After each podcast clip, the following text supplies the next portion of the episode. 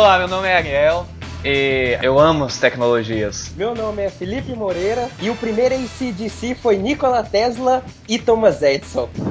Meu nome é Augusto Silva e eu adoro tecnologia. É isso aí, eu sou o Victor Hugo e abaixo é a Miel. What? Ai, ai. Então, senhores, o nosso primeiro assunto são pessoas que fizeram tecnologias para chegar na informática que a gente tem hoje. Pessoas que escreveram o nome na história. Pessoas que realmente escreveram o nome na história.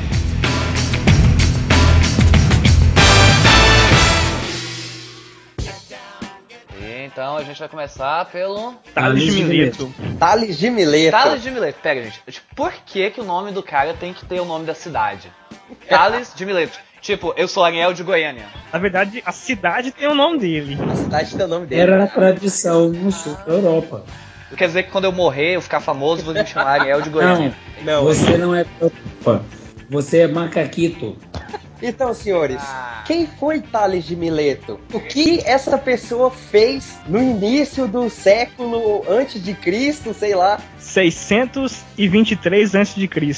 623 ou 624, não é uma data exata. Cara, como é que esse povo consegue saber disso, da data de nascimento do cara antes de Cristo, velho? Não, ele- eles colocam por volta, justamente por causa disso. É, é- é muito sinistro. E outra coisa, o cara, ele era na realidade filósofo. Olha só, hein? Como é que a filosofia levou o cara a ter as ideias malucas que ele teve. Gregos são basicamente o, o Tales de Mileto. Ele foi filósofo, matemático, engenheiro e homem de negócio. Então, o que que esse cara fez para iniciar? Por que que a gente está falando dele? O senhor Tales de Mileto, ele precursou a teoria elétrica, né? Tava sentado debaixo de um pé de figueira lá, viajando, depois de tomar umas doses de ópio, começou a pensar no âmbar e no cabelo. Aí ele resolveu começar a esfregar esses dois, vai se saber por quê, né? É, ué, ele começou a esfregar os dois e observou um fenômeno de atração entre um e outro. Vitor, rapidinho. Ele tava comendo o que que você falou? Não, o que tava comendo eu não sei. Não, eu, eu boto fé que era muito cogumelo, cara. É muita maconha né, É óbvio, rapaz. Hang on a minute, lads. I've got a great idea. Os gregos não tinham o que fazer, é sério, Augusto. Porque, cara, é tipo assim, nossa matemática é baseada até hoje no que os gregos escreveram. Cara, eles não tinham o que fazer. Mas sabe por que isso acontece, né? A política grega era escravocrata. Então o que, que você tinha? Você colocava o povo pra trabalhar e deixava a elite pensar. E como eles não faziam mais nada pra você pensar, eles produziam grandes coisas. Então quer dizer que o Thales, por exemplo, era um- da elite da época. Com certeza. Se você lembra de alguém na história, porque o cara foi importante, que ele tinha dinheiro e era da elite. Ah, sim. Quem conta a história sempre é o vencedor, nunca o perdedor.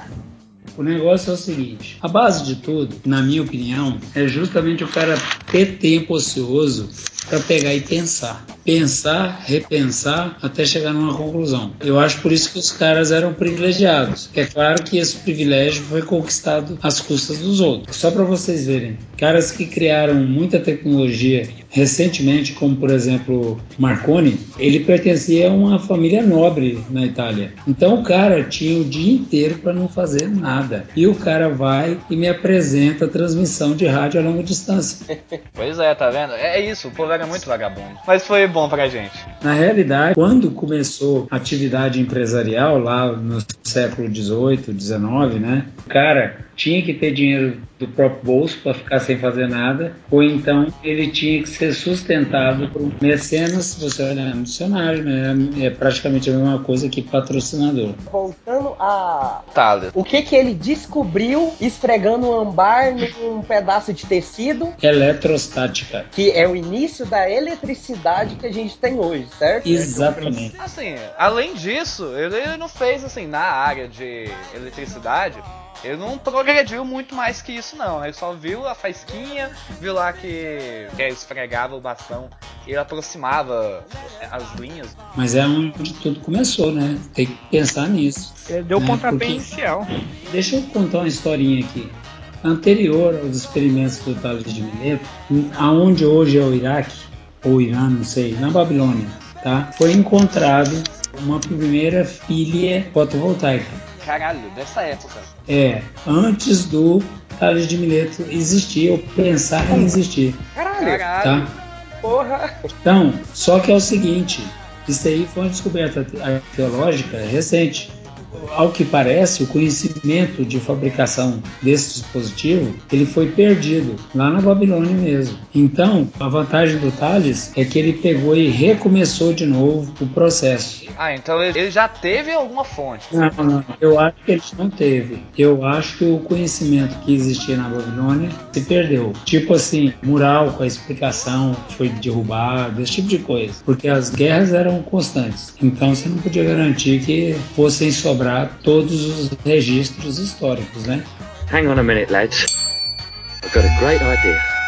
Então, depois de Tales de Mileto, vem Isaac Newton. O que, que o Isaac Newton fez? Depois de anos e anos e anos e anos que alguém foi mexer de novo com a eletricidade.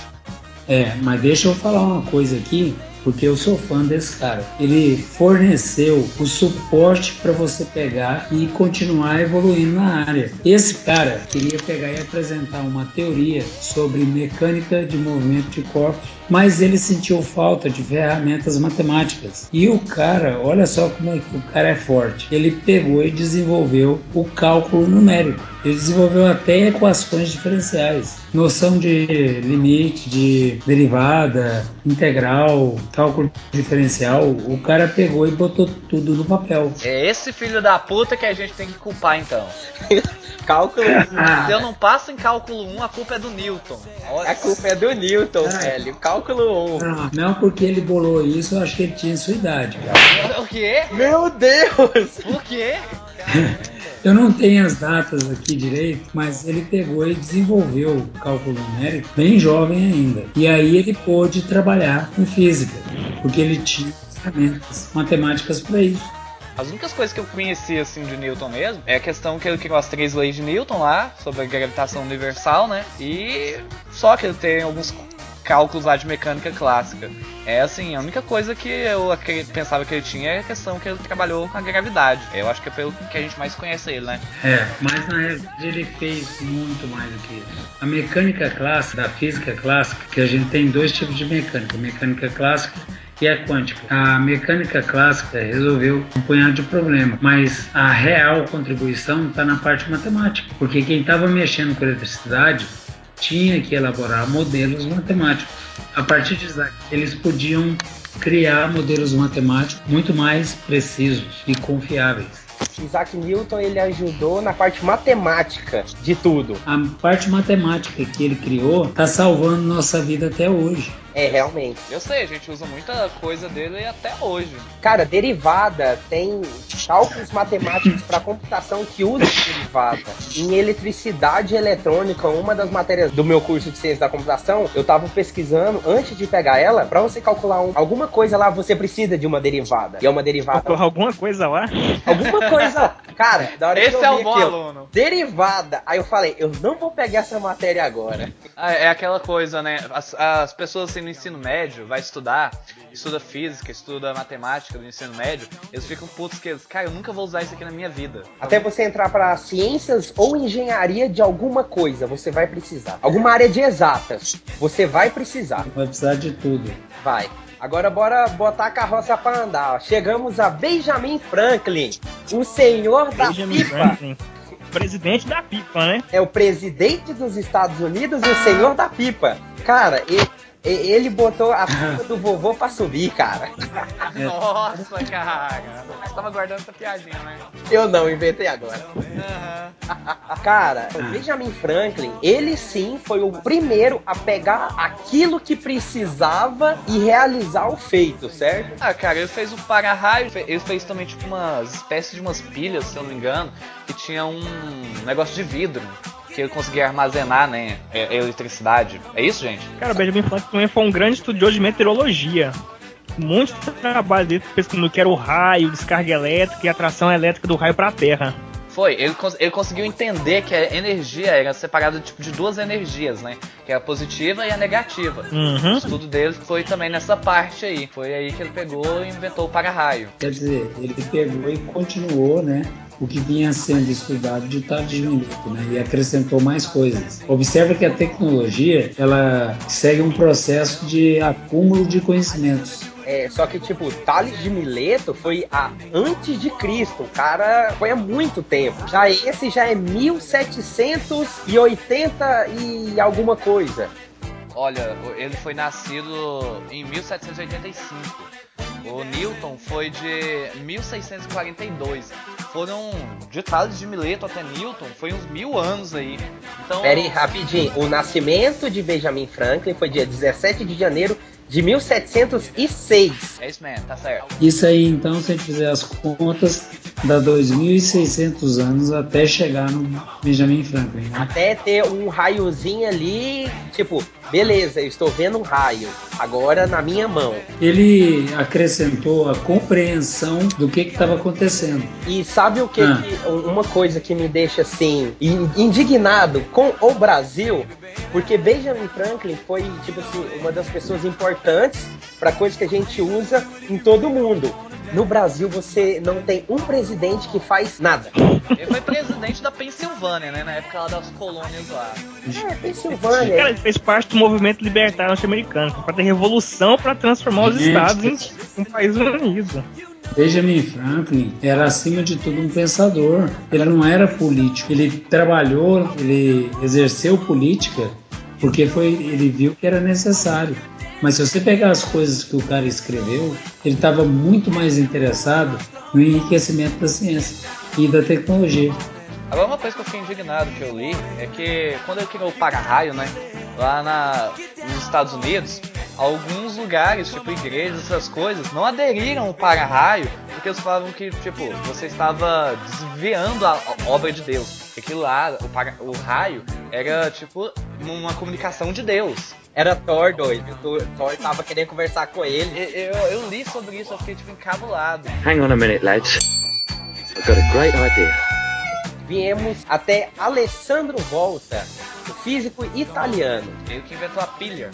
A pilha elétrica. Na verdade, igual o Augusto falou, a pilha ela já foi inventada, só que ninguém sabia da existência dela. Então ele teve que fazer pesquisas até chegar na pilha que temos hoje. Exatamente. Ele teve que refazer tudo. Observa que ele pegou os conhecimentos de eletrostática que o pessoal já tinha trabalhado é, anteriormente, começando lá no Tales de Mileto e usou a eletrostática para experimentos fisiológicos, por exemplo, contração e extensão de músculos, esse tipo de coisa. Isso para ele saber o que, que era tal da eletrostática. E aí ele percebeu que você podia pegar armazenar isso num dispositivo chamado pilha, né, para pegar e utilizar como energia eletrodinâmica, que é outro tipo de eletricidade, né? Ele fez um experimento com uma RAM, né?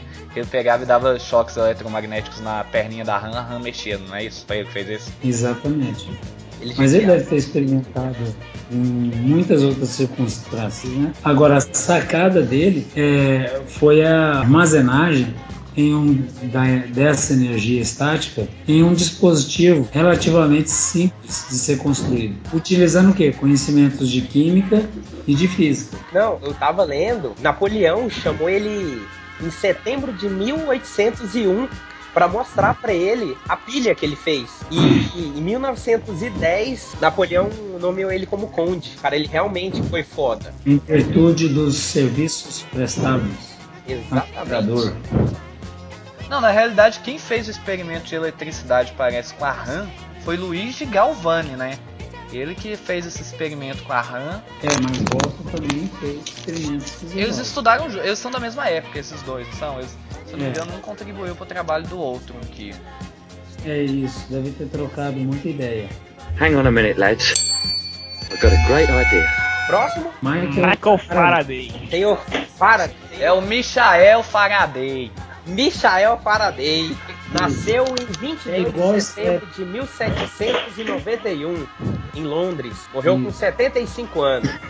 Sr. Michael Faraday. Uhum. Cara, num livro dele, palestra sobre química, chamou a atenção dele, escrito em 1815, né? Ele começou a ter a ideia da, do acúmulo de energia rápido, que era mais ou menos o princípio da criação do capacitor moderno. As descobertas dele de eletromagnetismo forneceram a base para o trabalho de Thomas Edison e Tesla. Então, Tesla Exatamente. e Thomas Edison estudou sobre o Michael Faraday para fazer o que eles fizeram hoje, né? Para o que tem hoje, no caso. Ele chegou a fazer o gerador elétrico ou não? Ele chegou a construir algum tipo de aparelho como esse ou não? Ele documentou Agora, se ele construiu, eu não consegui achar relato dele. Sim, eu também vejo que ele só documentou. É, vamos passar pro próximo depois de Faraday? Samuel Morse. Senhor Morse. O que que ele inventou, gente? Será?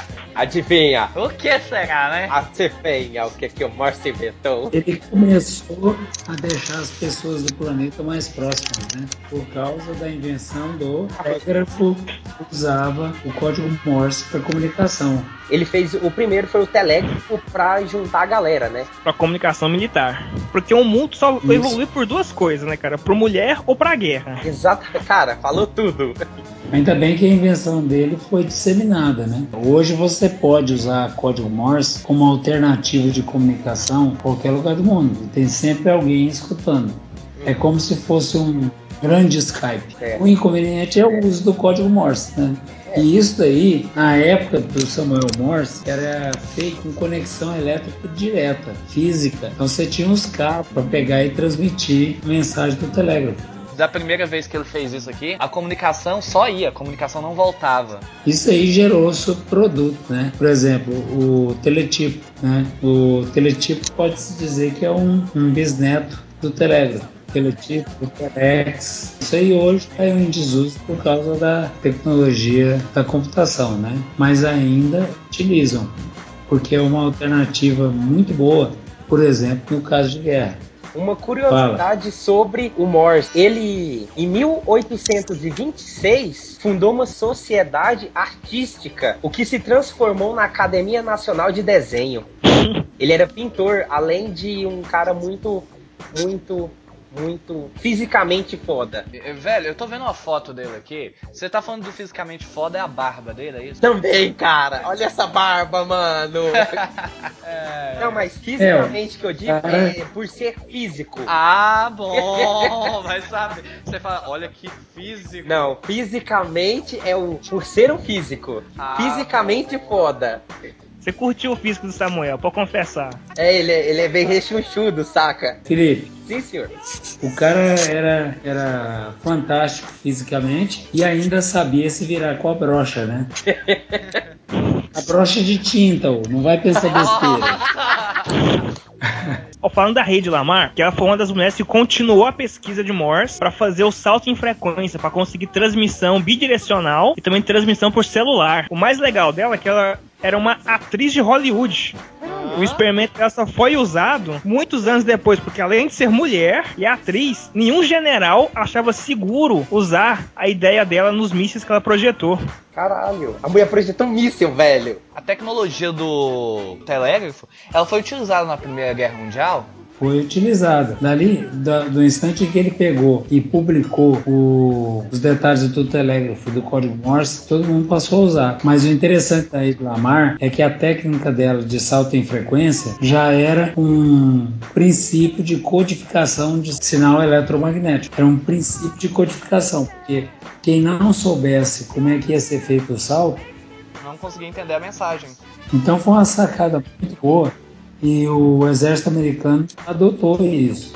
Ela patenteou isso, está no nome dela lá no escritório de patentes dos Estados Unidos. Você pode ir lá e consultar, você vai ver que a ideia era interessante. É, Para a época era revolucionária. Nossa, é uma forma de comunicação incrível. É, justamente para a segurança. Mas é óbvio, né, que aí os caras lendo e relendo mais dela, o pessoal começou a quebrar os códigos. Hang on a minute, lads. I've got a great idea. Próximo? Próximo é o nosso incrível Albert Einstein. O nosso físico foda pra caralho. Esse, esse tem o físico, né? Esse tem o físico. Esse é, é o físico. E é o seguinte, hein? Observe que a contribuição dele para a tecnologia não teve nada a ver com teoria da relatividade. Cara, graças a ele, hoje a gente tem células fotovoltaicas de rendimento viável, né?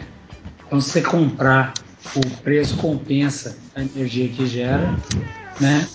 E os físicos sabem que é que a célula fotoelétrica funciona. O Albert Einstein ele ganhou um prêmio Nobel por causa do estudo do efeito fotoelétrico. Então, se não fosse ele, ia demorar muito tempo para a gente ter bateria solar. Simplesmente. A gente ia gastar mais aí uns 20 anos aí para ter funcionando legal. Outro conceito também que deriva da ideia fotovoltaica do Einstein são as portas automáticas do shopping. Não, não. Eu, não, não. É mais porta de elevador. Também. Porque você tem de um lado da porta um sensor de luz infravermelho e do outro lado da porta, lá longe, você tem uma fonte de luz infravermelha. Se essa fonte for obstruída, a porta não fecha de jeito algum, porque tem alguém atravessando e aí, se você tentar fechar, você vai machucar alguém. Agora, assim, para você disparar o processo né, da porta automática, o pessoal dá preferência para um sensor é, de ultrassom. Por isso que a porta começa a se abrir quando você ainda está um metro da porta. Ela vai e abre, porque o sensor de ultrassom está verificando que tem uma pessoa ali, ela pode querer passar na porta e ela abre a porta. Agora, depois que ela abre a porta, enquanto tiver interrompido o feixe de luz infravermelho, a porta não se fecha, fica travada aberta. Na hora que para de, de cortar o feixe, aí ela pega e se fecha. Quer dizer, o Einstein, ele é que possibilitou a criação dos sensores de luz que a gente usa hoje. E mais, o pessoal não está fazendo sensor de luz por rumo, eles estão baseando numa teoria. A gente pode dizer que é praticamente uma lei, né? O Einstein ele ajudou no projeto Manhattan, gente? Não, ele não estava em Los Alamos. Mas ele foi solicitado, ou não? Ele era mais um consultor do, do governo americano. Assim, consultor informal, que na realidade não abandonou a universidade. Mas o que ele escrevia era escutado pelo governo americano. Foi ele que pegou e deu o primeiro alerta. Se os Estados Unidos não construíssem um artefato nuclear, a Alemanha tinha cientistas pegar e bolar um artefato nuclear e ganhar a guerra. É um cara que tem muito, muito a se falar sobre ele. Porque o cara mexeu ainda com do que a gente mais conhece, pelo menos o que eu mais conheço dele, é a questão da parte do trabalho dele que ele fez de estudo de relatividade. É... Isso. Ele era muito foda, saca? Tipo assim, ele estudava mais do que fazia outra coisa. Cara, eu ouvi falar que ele dormia, se eu não me engano, 5 horas por noite. Muito pouco. Mas o cara, ele conseguiu prever um, um eclipse, se não me engano. Porra, eclipse, o Thales de Mileto conseguiu fazer isso, cara. Não, Felipe. Oi? Eu tô errado? Não, Felipe, não é bem assim não. Tecnologia para se prever um eclipse já existia bem antes de Einstein. Quem começou com isso foi aquele astrônomo Nicolau Copérnico. Então ele aproveitando o que Galileu Galilei descobriu, né, o que Isaac Newton formulou com a, quanto à física do, dos corpos, esse cara pegou, aproveitou e desenvolveu um método para esses cálculos aí. Na realidade, não foi só ele, muita gente pegou e chegou nas mesmas conclusões. Então, quer dizer, nessa época aí o pessoal já sabia, já, já prever. Sabia Desculpe aliás, a minha ignorância. Aliás, isso aí é uma reconstrução dos conhecimentos dos babilônicos, porque os babilônicos eram craques em astronomia e eles já tinham um método para prever. Para variar, perdeu-se. Hang on a minute, lads. I've got a great idea. Então vamos pro próximo? Porque se deixasse para falar de. A gente tem que criar um podcast só do Einstein. Hum. Thomas Edison, o criador da lâmpada incandescente. Ele também mexeu com muita coisa na área de telefone, digamos, microfone. Ele mexeu com isso também, né? Não estaríamos gravando esse podcast hoje se esse cara não tivesse inventado o microfone. Exatamente. Microfone de eletrito. Mas é o seguinte, né? Esse cara era, acima de tudo, um empreendedor de primeira linha. O cara sabia onde é que estava o dinheiro. Então ele, ele contribuiu para tecnologia de forma a pegar e tirar o máximo de proveito econômico da tecnologia que ele criou. Ele criou a câmera, ele criou o filmadora também. Câmera cinematográfica. Cara que não mexeu com muita coisa. Esse negócio de câmera de vídeo vai com calma porque os europeus já tinham desenvolvido isso antes com Lumière. Os irmãos Lumière. é, os irmãos Lumière, antes do Thomas Alva Edison mexer com isso. Agora, a ideia de gravar áudio num rolo de cera foi a primeira forma de gravação, essa eu acho que foi dele. Se não foi dele, ele comprou de alguém, porque o cara era um visionário. Uma ideia que é genuinamente dele é a cadeira elétrica. A cadeira elétrica. A ideia, porque pelo que eu já li, que eu ouvi falar, quem criou a cadeira elétrica foi um dentista. Ui, o que, que o dentista fazia com as pessoas, velho? Eu não sei, chegou essa informação até mim. Eu não queria num dentista que eu tivesse uma cadeira elétrica. Me corrija, o Thomas Edison também criou a bateria de carro elétrica. Nesse caso, eu não, não sei. Tem Ele documentos lançou um dele que registra, né? É, ele lançou um punhado de artefatos tecnológicos, mas há uma certa dúvida sobre a autoria verdadeira, né? Em alguns Ele casos. comprava muita ideia. É, não é questão de comprar, né? É como as grandes indústrias fazem hoje. Contrata ali 50 engenheiros, tranca eles num laboratório e fica esperando eles pegar e trazer novidades. Chicoteia eles pra andar mais rápido. Hang on a minute, lads. I've got a great idea.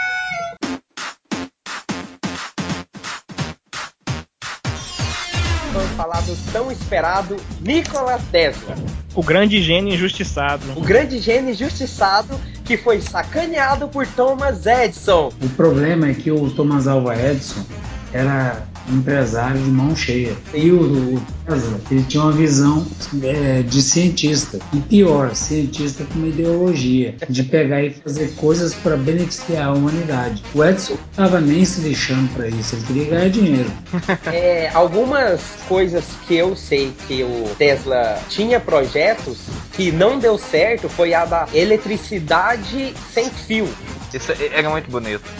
Que digamos, ela foi descontinuada na época por, pelo fato das empresas de cobre, que ia ser uma invenção tão boa e tão maravilhosa que não ia ter fio passando para lugar nenhum. Para as pessoas, Exatamente. isso seria bom. Porém, para as indústrias de Metais condutores. é, de, de- é, de cobre, isso ia tipo Mineração, ia ferrar as empresas muito. E assim, Observa que nesse episódio aí, Thomas Alva Edison teve um papel fundamental, porque ele foi tipo um lobista em cima dos fabricantes de metais condutores para eles conseguirem pegar e estabelecer um padrão de energia entregue fisicamente em cada consumidor. E aí, os investidores que estavam com o Tesla viram que ia perder dinheiro, tá todo mundo instalando e pularam fora, né? Não, mas é, Tesla, ele era a favor da energia com. Não, era alternada, certo? Certo. E Sim. o, Edson, o Thomas Edison, ele era da energia contínua. Porém, nisso o Edison perdeu, porque o que a gente usa hoje é alternada, correto? Certo. Então, cara, entre aspas. não, mas a maioria, a energia que chega na sua casa é alternada. Não, a transmissão dá-se alternada. Só que dentro de qualquer aparelho eletroeletrônico você vai ter um transformadorzinho lá que vai pegar a energia e descer pra contínua, né? Sim, mas aí já é- são outros fatores. Então você tá usando as duas, não só uma. Mas a, é, a mais usada é do coitado do Tesla. A mais vista, no caso, né? É, sim. Por que, que o Tesla trabalhava tanto com AC? Porque aquela distribuição dele sem fio era feita utilizando princípios do eletromagnetismo. Então você tem um campo o eletromagnético que fica pulsando e aí em cada consumidor você podia colocar um, um- um enrolamento transformador que captava aquilo e distribuía energia para dentro de casa. Uma das coisas mais lindas que eu já vi é a bobina de Tesla. Aquilo é muito foda. É, é bem legal aqueles raios lá. Cara, você bota uma música, a bobina, ela solta o raio conforme a música toca. Aquilo é muito bonito. Pode fazer em casa uma daquela. Eu tenho medo, cara. É, o que significa é o seguinte, né, que o cara ele fez a base, né, da tecnologia é, de energia elétrica que hoje a gente usa, né. É, na realidade ele fazia muita pesquisa com eletrostática e muita pesquisa com eletrodinâmica, né. O, o que eu Certo. achei foda que ele fez, que foi uma coisa que ele não deveria ter feito, foi tentar colocar energia no chão pra quando a pessoa colocasse uma lâmpada ela acender. Aí ele conseguiu estragar uma usina, usina nuclear, não, uma usina de eletricidade, se eu não me engano. Parece que foi aí que ele ficou pobre, Ah, sei. certo? É, eu não Certo. desse, desse evento. Eu sei que ele pegou, construiu uma usina de distribuição elétrica sem fio e por falta de investimentos ele teve que abandonar no meio. Até hoje tem a carcaça dessa usina em Long Island, lá nos Estados Unidos. Tá lá. Tudo caiu uns pedaços. Um conselho que eu dou a todos os ouvintes e aos senhores que nunca viu, assista o filme chamado O Grande Truque. Assista esse E o documentário Guerra das Correntes. No filme é, O Grande Truque, vão atrás do Tesla. Aí mostra um pouco da rixa dele com o Thomas Edison. É pouca coisa, mas o Tesla tá lá.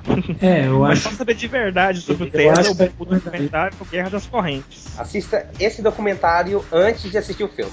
também acho que compensa fazer assim. Primeiro documentário. Primeiro o documentário, depois o filme. Porque o filme passa só uma pequena parte, não é o filme, não o foco não é o Tesla. Mas lá você vai ver algumas Isso. coisas do Tesla. Hang on a minute, lads. I've got a great idea.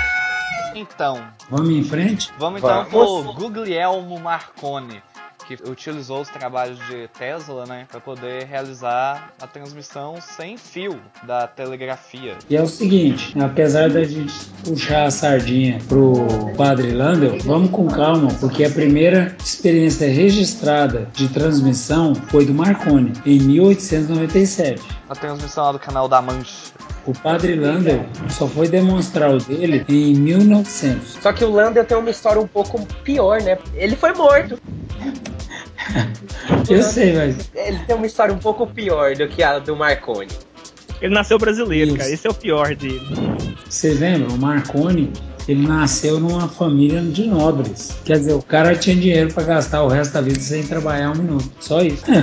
Mas foi morto! Tipo, Não, eu tô falando do Marconi. então, Marco. Não, é, perdão. é, Eu tô O no. Landel não, um padre brasileiro. Não, o Landel ele Eu foi tô- morto, mataram ele. Eu sei. Eu achei isso muito ruim, cara. Quem matou ele? Por causa da invenção dele que mataram ele? Sim, Foi. Credo. Ele foi acusaram. considerado como bruxo. Ah, sim. Ele foi queimado vivo, foi? Não, não, foi queimado vivo, não. Vai saber, o povo gosta de queimar povo na fogueira. Mas isso aí não, não quer dizer nada com relação à contribuição dele, né? Que foi tão importante quanto a de Marconi. Ele conseguiu também fazer um pouco do que o Marconi fez, né? Uhum. Só que o foco do Landel foi que ele conseguiu fazer o transmissor, não a transmissão. Ele fez o aparelho que conseguia emitir isso de uma forma um pouco mais barata e prática. Aí quando É. a, a galera viu o, o negócio funcionando, ficou com medo. É. E um legado muito legal do padre Landel de Moura é a Lei 12.614, que é a lei do livro das pátrias dos heróis, de 27 de abril de 2012, que escreve o nome do padre Landel de Moura como um herói. Pô, foram levar mais de um século para reconhecer isso, né? Credo. É coisa de brasileiro. É Só em terras tupiniquins pra você ver umas coisas dessa. 2011, Pois cara. é. O Marconi mais o Landel, é, o Landel, eles foram importantes porque eles deram o pontapé inicial na radiotransmissão. e por tabela, né, no broadcast. E, a, e aí foram surgindo as rádios para pegar e usar essa tecnologia, né? Uhum. Uma tecnologia que foi incrementada depois por engenheiros, né, para poder usar na época, por exemplo, usar transmissores baseados em válvulas, receptores também baseados em válvulas, depois transistores, etc. Hang on a minute, lads. I've got a great idea. O Max Planck, junto com Albert Einstein, foram os caras que deram os primeiros passos na mecânica quântica. E a mecânica quântica foi fundamental para o pessoal pegar e colar a e o transistor. Que transistor é uma tecnologia que a gente usa até hoje, baseado numa teoria, a, a que foi iniciada por Planck e Einstein. Hang on a minute, lads. I've got a great idea. Então chegamos até Alan Turing. Eu não sei falar o sobrenome dele. Alan, ah, ah, Alan Turing. Turing. Pode-se dizer que o Alan Turing foi o primeiro cientista da computação? Eu acredito que sim, porque ele tem uma teoria absolutamente inovadora e revolucionária, onde ele pega e consegue definir um problema é resolvível por um computador ou não.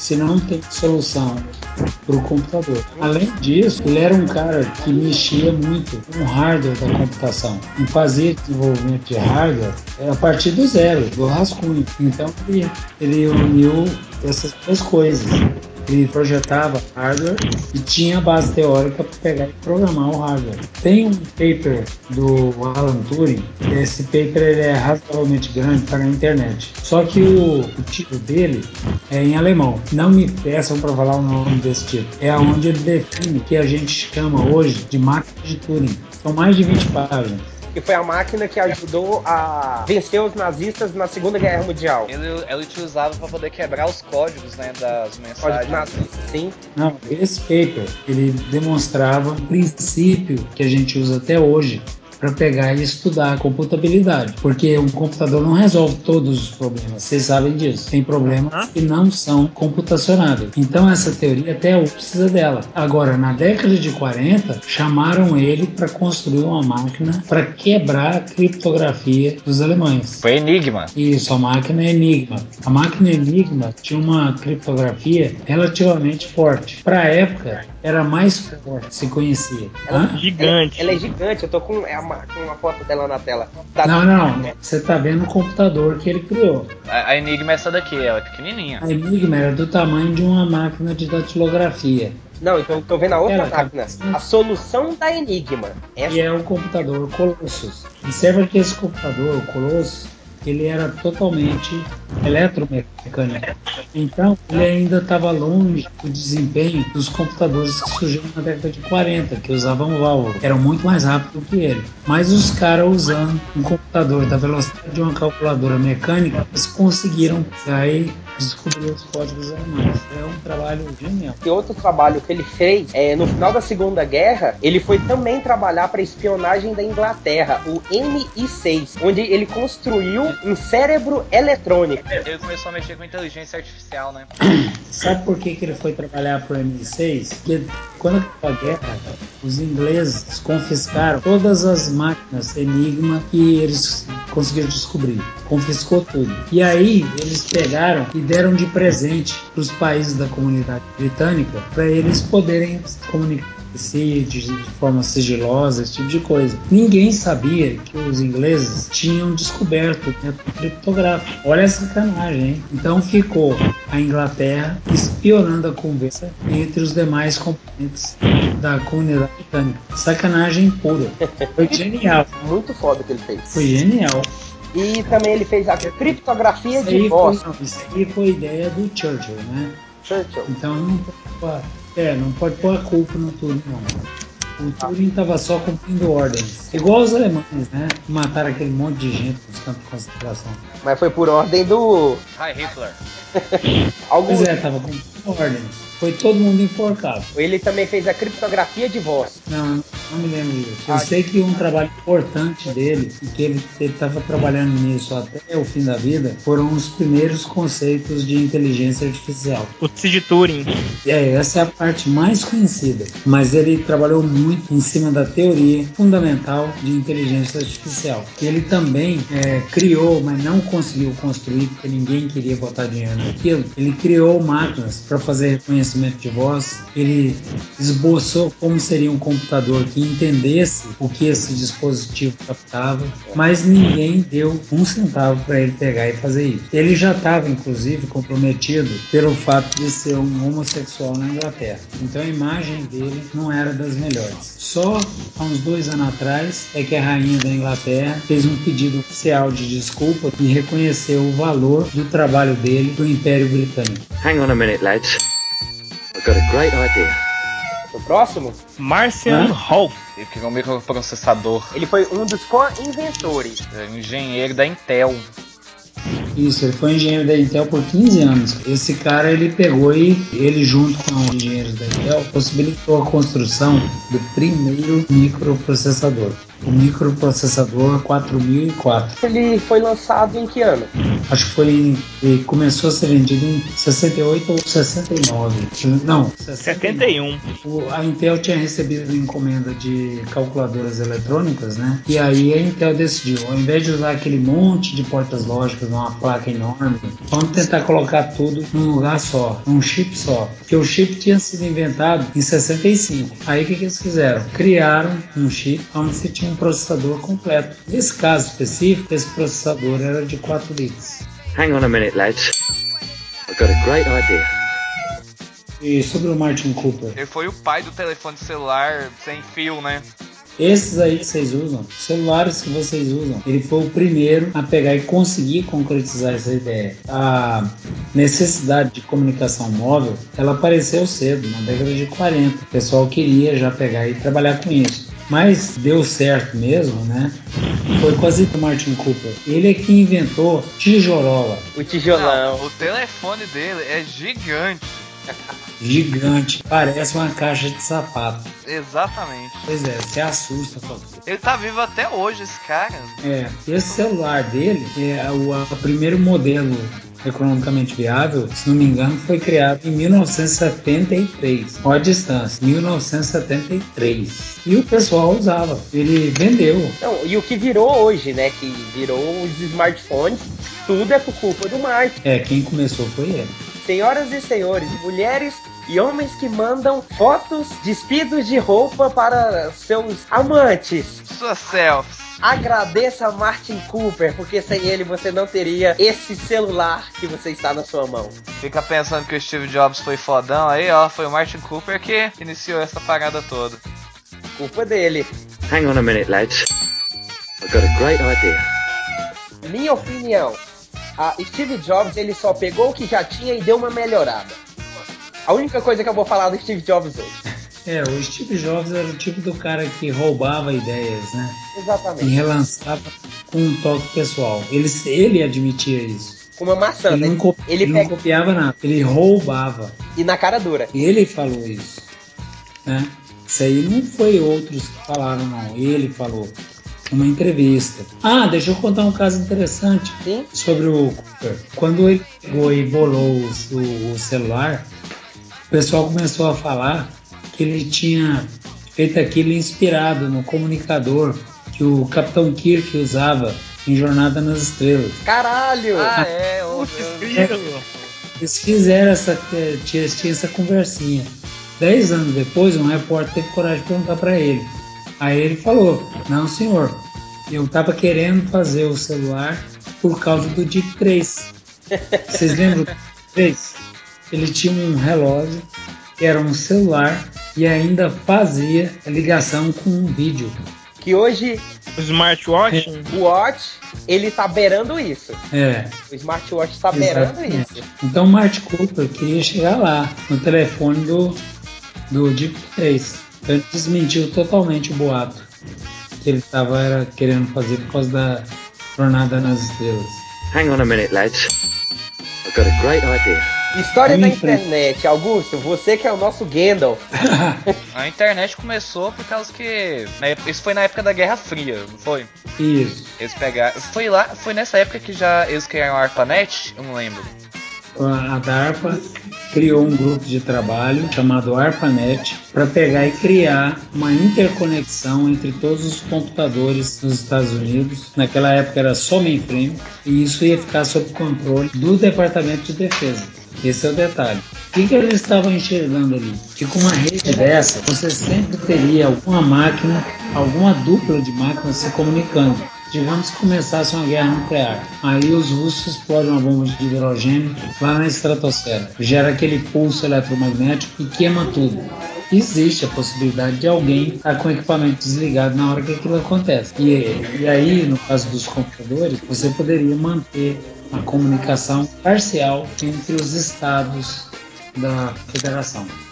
Então a motivação foi militar. Era conseguir uma rede resistente a falhas para que pelo menos uma parte dos Estados Unidos conseguisse se comunicar, mesmo com um ataque nuclear. Eu ouvi falar que a internet veio lá do CERN. o centro de pesquisa lá que fez O o. Closor de Adams lá. É. Eu ouvi falar Sim, que tá começou certo. ali a conexão via cabo, alguma coisa É. assim. Não, inicialmente a conexão incluía grandes universidades e Departamento de Defesa, controlando aquilo tudo. Na realidade não era o Departamento de Defesa, né? era o ARPANET. Então você É. tinha o governo americano controlando e grandes universidades conectadas, institutos de pesquisa, etc. Quando exatamente que isso foi liberado pra todo mundo? Era menino na época, nem lembro. Augusto é dessa época. Augusto, você não era menino, Augusto. Você já era adolescente, já era É. velho, já tava se graduando. Augusto. Devia ter uns 6, 7, 8 anos, não lembro. Augusto. Quando eu falo que você, Ah, pegação do pé. quando eu falo que você é o, é o Gandalf, não é só por causa do seu conhecimento. é pela experiência adquirida. Não, é pela sua idade de 500 anos. tá fácil. O troço começou, a ideia começou a rolar no começo da década de 60. E aí o pessoal pegou e desenvolveu os protocolos necessários até o início da década de 70. Agora, a gente pode dizer que a ARPANET começou mesmo em 1969. Foi quando eles fizeram a primeira conexão entre a ARPANET e uma universidade. Instituto Tecnológico de Massachusetts. Não. Hum, eu acho que foi com a Universidade da Califórnia. O interessante é que ela ficou fechada só para pesquisa acadêmica até o governo do Bill Clinton. O primeiro governo do Bill Clinton. Então, vocês lembram dele, né? Dele não, mas da Mônica Levinsky todo mundo lembra, né? Não. Ô, Augusto, ninguém é da sua idade não, Augusto. Porra, Augusto. Vou até pesquisar sobre essa mulher. É, o apelido dela era Mônica Chupinski. Ela ficava brincando com o charuto lá na, no escritório do presidente. junto com o presidente. Né? É, é Mônica é, Lewinsky. É. Lewinsky. Não, não, isso aí tá fora do foco, velho. Eu sei, mas ela tirou foto seminua. Nossa, assim. Não. É por isso que lembra foi dela. Isso aí pode ter sido depois que ela brincou com o charuto do Bill Clinton. Hum. Em 1990, no começo, nos primeiros anos do primeiro mandato do Bill Clinton, a ARPANET deixou de controlar a internet. E aí ela foi aberta ao público, qualquer pessoa de qualquer lugar do mundo. Em 1995, ela já estava já totalmente comercializada. Ela já tinha tráfego comercial, empresarial, vamos dizer assim. Né? A partir da abertura da internet, ela teve, ela teve um crescimento exponencial, a ponto de se pensar numa projeção estatística, você pegar e deduzir que hoje você tem aí 800 milhões de pessoas em uso regular da internet. É muito neguinho conectado. Não, não, acho que é mais. Peraí, faz aí, faz pra mim. 40% de 7,2 bilhões de pessoas. 40% da humanidade tá conectada, é isso? Cara, teve um anúncio do Facebook, agora, dia 27 de agosto, que um bilhão de pessoas acessaram o serviço via web. É, mas em 2011 já tinha alcançado 2 bilhões de pessoas. Mas um bilhão no serviço do Facebook, não na internet. Não, eu tô falando de uso da internet. Em 2011 já eram 2 bilhões de pessoas. Detalhe, né, que o nosso protocolo IPv4 foi mudado para IPv6, né, por causa da quantidade de usuários, né. Cresceu tanto que o endereço IP não dava mais para ninguém. Aí agora a gente tem o IPv6. O endereço IP é importante a gente pegar e falar para os ouvintes, né? O endereço IP é aquele endereço que identifica um host. Host significa, nesse caso, um computador conectado na internet através do protocolo TCP/IP. Enquanto usava o IPv4, esse endereço era de 32 bits. Então ele tinha capacidade para até pouco mais de 4 bilhões de usuários. Só que no ritmo que vai, isso aí ia aguentar pouco tempo. Aí eles entraram com 6. É. O IPv6 tem 48 bits para fazer o endereço. Então vai demorar muito, um tempo razoável para ele esgotar. Acredito que falaram a mesma coisa do IPv4 quando lançaram. Já tem coisas falando que, tipo, vão usar o IPv6. Que já tá chegando quase no limite. A questão é que tem entendeu? muito dispositivo ho- hoje em dia tem. Você pode pegar um chipzinho aí e você pode utilizar a internet nele que ele vai ter IP. Então, a gente tem muito mais que computador conectado hoje em dia. A gente tem os smartphones que estão conectados. E tem gente aí que tem cada. Tem pessoas que tem três smartphones. Além de carros e outras coisas que hoje em dia pode ser conectado. Carros, é, Geladeira, micro-ondas. tudo pode ser conectado. E é igual o Ariel falou, no IPv4 eles não pensavam isso. No IPv6 eles não pensavam em celular. Pensaram. É, smartphone. Smartphone Ah, não. Pensaram. Smartphone chegar, não. Pensaram. Pensaram? Ah, na internet das coisas, pra conectar qualquer tipo de dispositivo na web. É, ué, conexão total. Agora, o Aí IPv6 você- é, é tenso. Com o IPv6 existem 11 quinquilhão. Quintilhão. É quinti, não, é de 11. 11 é o que? Em bilhão. Contando em números. É, é, Ah, quintilhão. é milhão, quintilhão. bilhão, trilhão, quatrilhão, quinquilhão. One, two, three, four. Quintilhão. Até chegar em 11, Quintilhão. é, até chegar em 11 é quintilhão. São Pô, quantos 11 o quê? zeros? é um monte de zero. Gente, é só falar que é, por exemplo, 10 elevado a sei lá quanto, mil. A 36, se eu não me engano. É Pode. 10 elevado a 36? Cara, eu só sei que dá tanto IP que nem se a gente for pra outro planeta dá pra usar. Vai achando. Cuidado com essas afirmações. Por quê? Falaram a mesma coisa do PV4. Lembra quando a IBM lançou o primeiro computador valvulado, o 704? Pois é, naquela época o presidente da IBM falou: Não, o, o- esse produto novo, computador, acho que a gente vai conseguir uns 5 clientes no mundo inteiro. Hoje tem quantos computadores no mundo inteiro? Ah, Um zilhão. bilhões. hoje em dia é raro ver uma casa que não tem um computador. Eu acho que dentro do, do ambiente de uma cidade, todo mundo carrega um computador. Sim, Porque você não vê ninguém sem celular. sim. E mesmo os que não são smart, eles usam o computador internamente. Acho que o cara tem que estar no meio do mato para não ter nenhum computador perto dele. E olha lá, a gente Ah. brincar em a estação meteorológica perdida no meio do mato lá. É. Aí pronto, aí, aí não tem jeito, né? Então, o último que sobrou da galera foi o senhor Douglas Engelbart. Eu não sei, Angelbert. eu não sei falar esses nomes. Engelbart. Engelbart. Angelbart. Engelbart. Ok, ele só criou o mouse, gente? Só isso? Só criou o mouse, alguns, alguns dos prêmios desse Ele ganhou o. Turing, ele ganhou o prêmio Turing. Prêmio Pioneiro da Computação, Prêmio Turing, Prêmio Lem Lemelson MIT, National Inventors Hall of Fame, Fama. Eu também não sei falar inglês muito bem. Por que ele ganhou o prêmio Turing em 97? Qual foi a contribuição dele? A contribuição dele mais famosa na área da tecnologia foi o mouse mesmo, os dispositivos de ponteiros. Tá vendo, cara? O cara queria um mouse e ganhou o prêmio Turing, velho.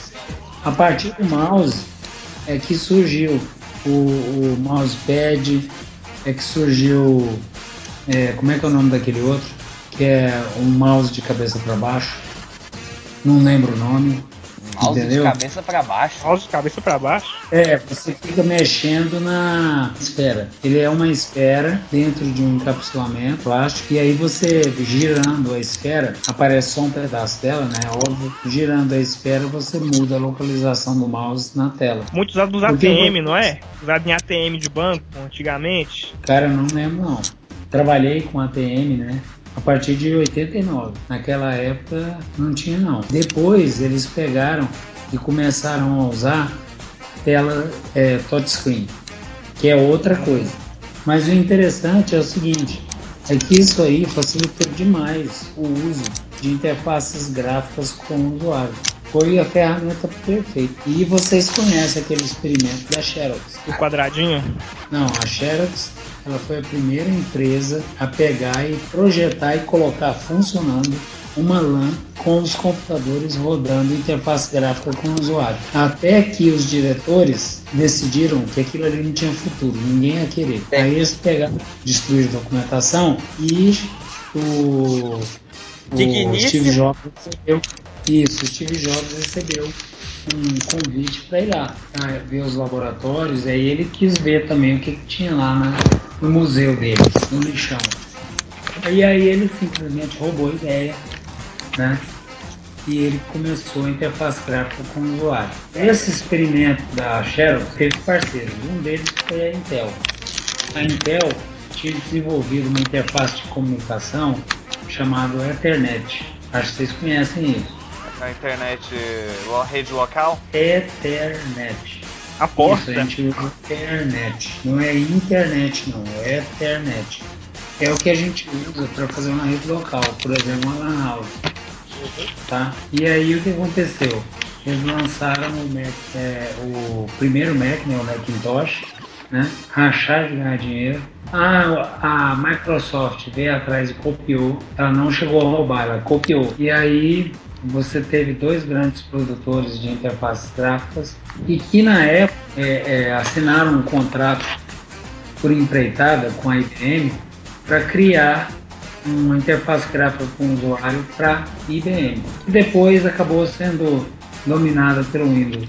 Então, a contribuição do Engelbart foi basicamente né, é, em cima da tecnologia de interface com. Ele teve uma ideia muito bem bolada para pegar e facilitar o uso de um computador. E interessante, né? Porque interessante porque essa ideia dele foi usada para aproximar o leigo do computador. O Apple II, que foi o computador lançado antes do Macintosh, ele só usava teclado, tá? Uhum. Originalmente, originalmente o Apple II só usava teclado. É claro que depois foram fazendo adicionais, né, esse tipo de coisa. Agora, o Macintosh já veio já o primeiro, primeira unidade com o mouse integrado. Não, o vídeo do computador em si, assim, é uma coisa muito incrível, né?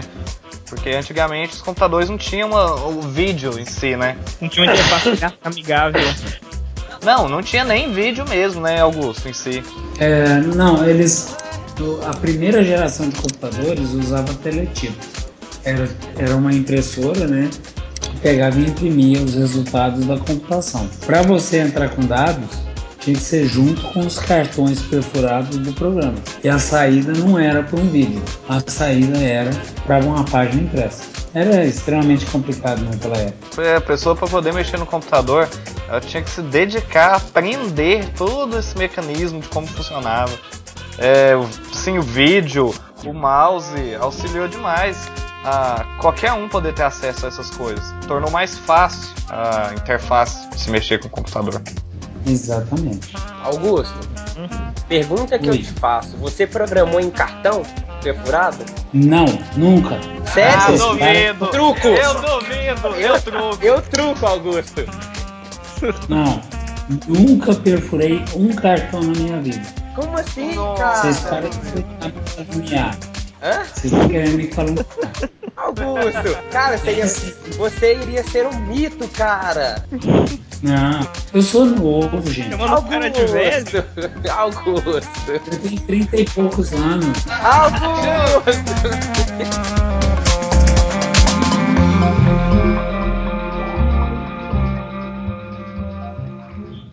Pronto. Augusto, considerações finais. Cara, você é um professor, cara. Oi? Augusto caiu? Augusto caiu. Fala aí. Augusto caiu de novo.